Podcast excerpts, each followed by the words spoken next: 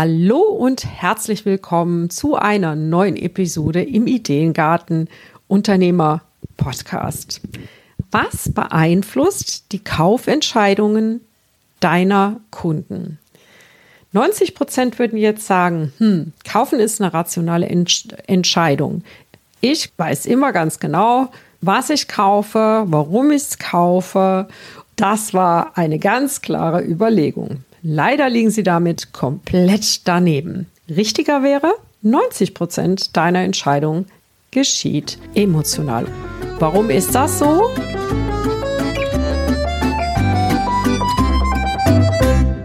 Hallo und herzlich willkommen im Ideengarten Unternehmer Podcast. Deine Inspirationsquelle für nachhaltiges Unternehmenswachstum. Hier bekommst du keine vorgezüchteten Ideen, sondern Inspiration, um eigene Ideen zu entwickeln. Deine Ideengärtnerin Claudia Heiberts. Jetzt teile ich mit dir ein paar Faktoren, die zu einer emotionalen Kaufentscheidung führen können. Das erste sind emotionale Trigger, die ganz gezielt in Texte eingearbeitet werden, gerade in Werbetexte, vor allem wenn sie auf Werbepsychologie basieren. Da werden verwendet äh, positive Assoziationen, Erinnerungen oder Gefühle. Vielleicht kennst du auch diesen Satz, Stell dir vor oder kennst du das? Meistens kommt danach irgendeine Assoziation oder etwas, was in dir eine Erinnerung oder irgendeine Kombination ermöglichen soll zu einer bestimmten Situation. In dem Moment steigst du in die Geschichte ein. Dasselbe tut dein Kunde auch. Dann gibt es Prägungen in der Gesellschaft oder auch soziale Umstände die eine emotionale Kaufentscheidung beeinflussen können. Wenn wir in einer Gesellschaft leben, in der alles ganz schön bunt und lebendig ist, dann ist das die Norm. Dann sind die Trends entsprechend. Das sehen wir jetzt gerade sehr gut mit der ganzen, ich sag mal, Pride-Bewegung. Da verändern sich gerade die sozialen Normen ob das jetzt so tatsächlich langfristig so bleibt, wissen wir natürlich nicht. Aber da wird gerade ein neuer Trend geschaffen und daraus entsteht unter anderem auch Gruppenzwang. Und dieser Gruppenzwang kann dann, wenn man sich dem denn dann hingibt oder unterordnet, zu einer solchen emotionalen Kaufentscheidung führen. Der dritte Faktor, der deine Entscheidung beeinflussen kann und natürlich auch die deiner Kunden, ist, dass unser Gehirn sich das immer schön einfach machen will. Also das heißt, es versucht, komplexe Entscheidungsprozesse zu vereinfachen. Das macht es mit mentalen Abkürzungen und kognitiven Verzerrungen. Kognitive Verzerrungen fühlen sich an wie im Bauchgefühl, sind aber im Grunde kleine Umwege deines Gehirns, um sich das Leben einfacher zu machen. Leider treffen sie nicht immer ins Schwarze, also das heißt, sind, sie führen nicht immer zu guten, richtigen Entscheidungen. Man nennt diese Abkürzung und Verzerrung entweder Heuristiken oder Bias.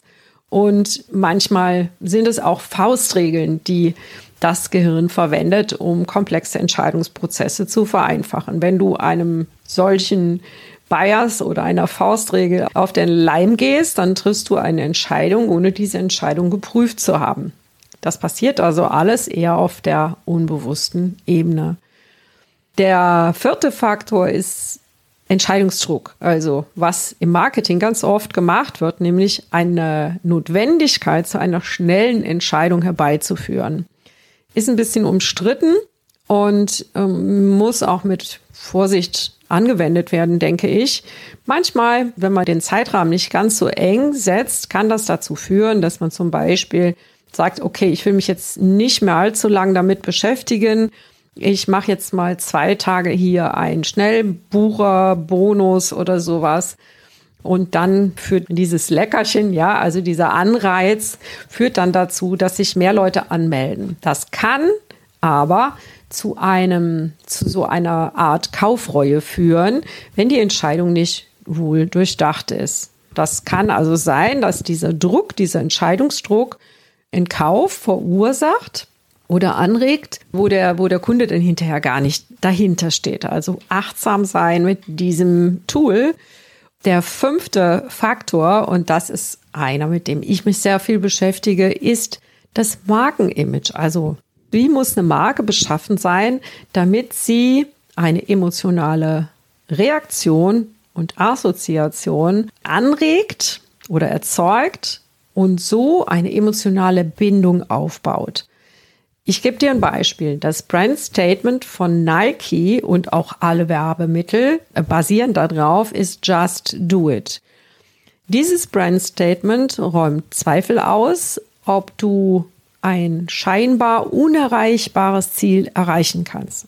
Also die Marke sagt dir, dass jeder seine Ziele erreichen kann, wenn er es auch nur macht. Also das heißt, das Machen ist in den Fokus gestellt und dadurch kann jeder zum Sieger werden.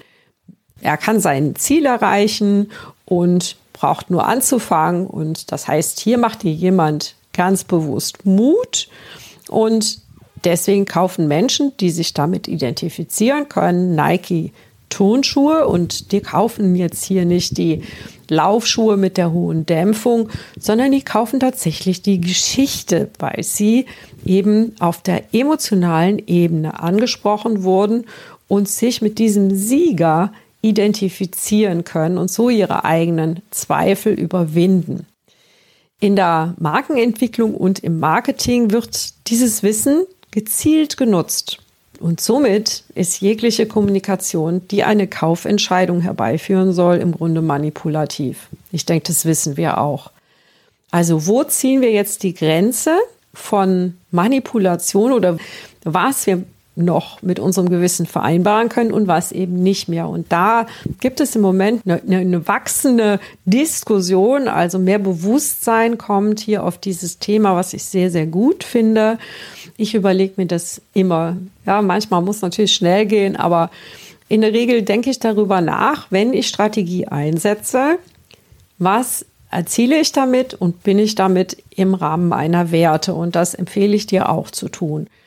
Ganz darauf verzichten kannst du nicht, ja, weil das, äh, du, wenn wir den Mund aufmachen und eine bestimmte Absicht haben, dann sind wir im Grunde schon manipulativ. Das heißt, wir müssten die ganz den Mund halten, durften nichts mehr sagen, um Manipulation komplett zu verhindern. Also, wo die Grenze zur Manipulation für dich ist, musst du selber entscheiden. Dafür wäre es natürlich super, wenn du diese Informationen hast. Deswegen habe ich heute mal so ein paar Dinge hier geteilt, damit du das für dich einfach ein bisschen mehr im Bewusstsein hast und da auch genauer hinschauen kannst. Eine klare Positionierung und ein profitables Geschäftsmodell bilden die Basis für jede erfolgreiche Marke. Also das funktioniert langfristig nur, wenn du wirklich eine klare Positionierung hast und ein profitables Geschäftsmodell. Du kannst sonst keine Marke entwickeln, die langfristig Bestand hat, weil eine Markenstrategie ist immer langfristig. Und die basiert auf dem guten Image, auf dem guten Ruf, der natürlich, wenn dein Geschäftsmodell nicht funktioniert und die Positionierung nicht funktioniert, dann auch langfristig eben nicht in die Marke einzahlt. Deine Brand Story ist im Grunde die Strategie, um deine Zielgruppe auf emotionaler Ebene anzusprechen und eine Identifikation zu erzielen. Also so wie Nike das jetzt in seinem Just Do It Markenstatement gemacht hat. Wenn du mehr darüber erfahren möchtest oder auch für dich so etwas erarbeiten möchtest, dann nutze gerne mein kostenloses Ideengarten Strategiegespräch.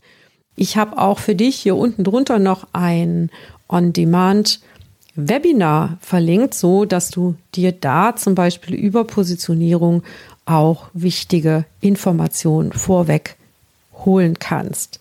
Jetzt wünsche ich dir einen zauberhaften Tag. Bis dahin.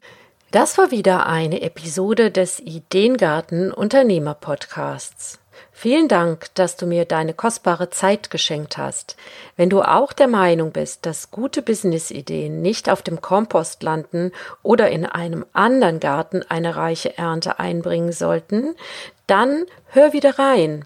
dir hat diese Episode gefallen, dann abonniere oder bewerte diesen Podcast auf der Plattform deiner Wahl oder hinterlasse einen Kommentar auf claudiaheipertz.de.